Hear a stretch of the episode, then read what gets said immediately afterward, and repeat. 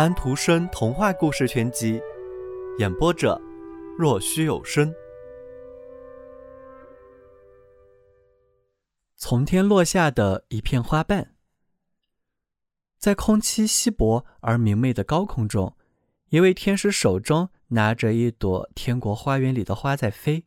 他亲吻花的时候，一片花瓣脱落了，它落在树林子中湿润的土地上，立刻生了根。长出了芽，混杂在其他植物中间。他们说道：“这真是一株滑稽的插条。”这些植物都不认识它，飞莲或者前麻都不行。这些植物说道：“呃，它呃肯定是一种什么花园植物。”他们讥笑它，就是说它被当做花园里长的花草被人取笑了。但是它长啊长，和别的却不一样。把它的细长的枝子远远伸向四方。高个子飞莲说道：“你要到哪里去？”飞莲每片叶子上都有刺。你跑反了方向，这儿不是你的家。我们不能站在这儿背着你。冬天到了，雪覆满了树木，但是积雪在它那里冒出了一道光亮，就好像有太阳光从底下照穿过来一样。春天。长出了一株盛开花朵的植物，非常漂亮，和树林里的别的都不一样。于是，植物学教授来了。他有评语本证明他确是他现在这样的一个人。他查看了看这株植物，尝了一下，可是他的植物学识中没有它。他说不出它属于什么科目。他说道：“这是一种变种，我认不出它来。”还没有把它编进植物科系里，飞莲和钱麻说道：“还没有编进植物科系里。”周围的大树听到了这一番话，他们也看出来它不是他们一类的植物。不过他们没有说什么，不说坏话，也不说好话。在你很愚蠢的时候，这是最保险的办法。后来，一个贫苦天真的姑娘走过树林，她的心灵纯洁。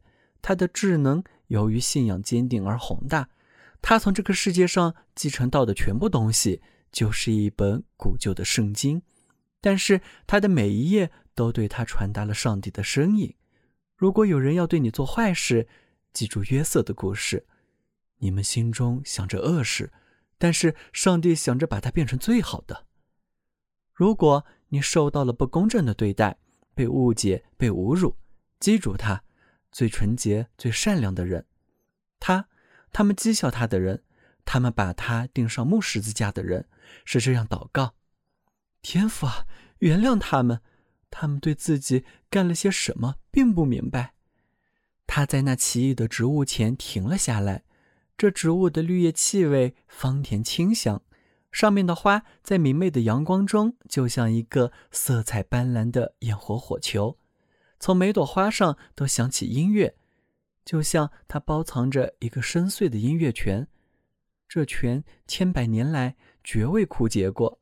怀着虔诚崇敬的心理，他望着所有这些上帝的光辉。他把一根枝子拽垂下来，仔细地审视着上面的花，嗅它的味道。他的心灵明亮了，这使他的心十分舒畅。他很想有一朵花。但是却不敢折断它，花拿回去很快便会枯谢的。他只摘了一片绿叶带回家去，把它夹在自己的圣经里。它在那里保持着新鲜，总是新鲜，永不枯谢。叶子夹在圣经的书页之间被保存着。几个星期之后，年轻姑娘躺进自己的棺材里，和圣经一道，叶子被安放在她的头下。他虔诚的脸上带着死的神圣的严肃，这世俗的身躯就好像立在上帝的面前。但是在树林中，那奇异的植物还在盛开着花，它让人看起来很快就像一棵树了。所有的候鸟，特别是燕子和鹳，都飞来向它致敬。飞廉和牛棚说道：“它是外国玩意儿，这种事我们这里可是永远做不出来的。”大黑树林蜗牛在这株树上吐唾液。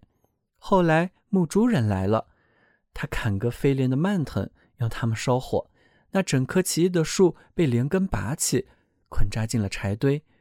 他也得起点作用，他说道。就这么干了。长久以来，这个国家的国王一直患着一种精神抑郁症。他很能干，很勤奋，可是这帮不了忙。人们给他念最深奥的书，给他念能找到的最最轻松的东西，也不起作用。后来，一位世界上最聪明的人给他们带信，他们向他请教过。他告诉他们，有一种保险能缓解治愈这种疾病的东西。在国王自己的国度里，在树林中生长着一株源于天上的植物，它的样子是这样这样的，不要弄错了。附上了这棵植物的图，很容易辨认出来的。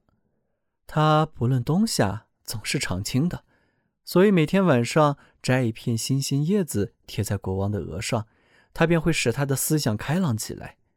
夜里一个美梦。会使他第二天精神振作，再清楚不过了。于是，所有的医生和那位植物学教授都到树林里去了。是啊，可是这株植物生长在哪儿呢？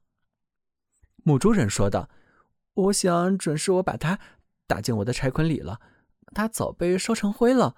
更多的我就说不上了。”大家说道：“更多的你就说不上了，真无知，真愚蠢。”你真够了不起的！这些话加重了木柱人心中的负担。他以及任何别的人真的都不是这个意思。连一片叶子都找不到，唯一的一片在死者的棺材里。这一点没有人知道。国王自己在郁闷中亲自来到树林中那片地方。树就是长在这的，他说道：“这是一块圣地。这片土地。”被一道金色的栅栏围了起来，派来卫士日夜守护着。植物学教授写了一篇关于这株天上的植物的论文，因此他也受了勋。他高兴极了，受勋对他和他的家庭都很合适。这是这段故事中最令人愉快的地方，因为这株植物不见了，国王还是忧郁忧伤。不过他以前就是这样的，卫士说道。小朋友们，今天的故事已经讲完了，请闭上你们的眼睛吧，晚安。